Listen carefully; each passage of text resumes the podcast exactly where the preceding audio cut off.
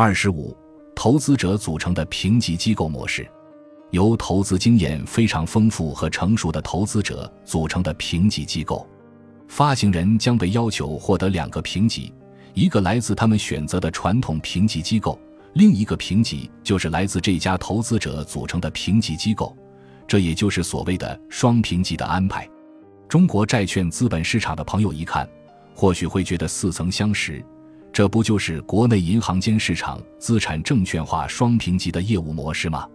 中债资信特有的股权结构，特别是投资人付费的运营模式，解决了发行人付费业务模式下的固有问题。在目前中国评级虚高的情况下，中债资信的评级中位数为中国评级体系的 A，低于其他评级机构的评级中位数 A，在评级质量方面是起到表率作用的。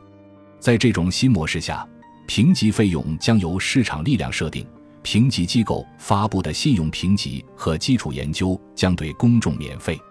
这种模式通过投资者付费的双评级，给行业引入新的竞争，迫使传统评级机构改善评级质量，投资者的利益将与发行人的利益相平衡。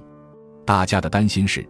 这种新的信用评级机构缺乏技术和资源。而且，投资者过多会难于达成合作，存在投资者不愿意支付费用的情况。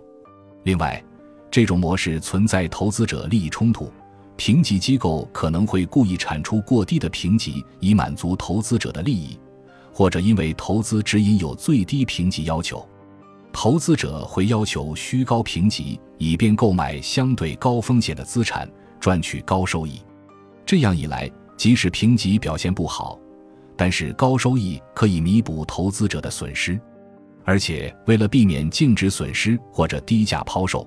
投资者通常也不希望已经取得评级的资产降级。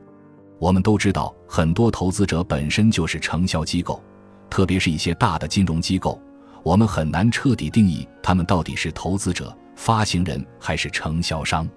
所以。这一模式还是无法彻底消除传统发行人付费评级的利益冲突。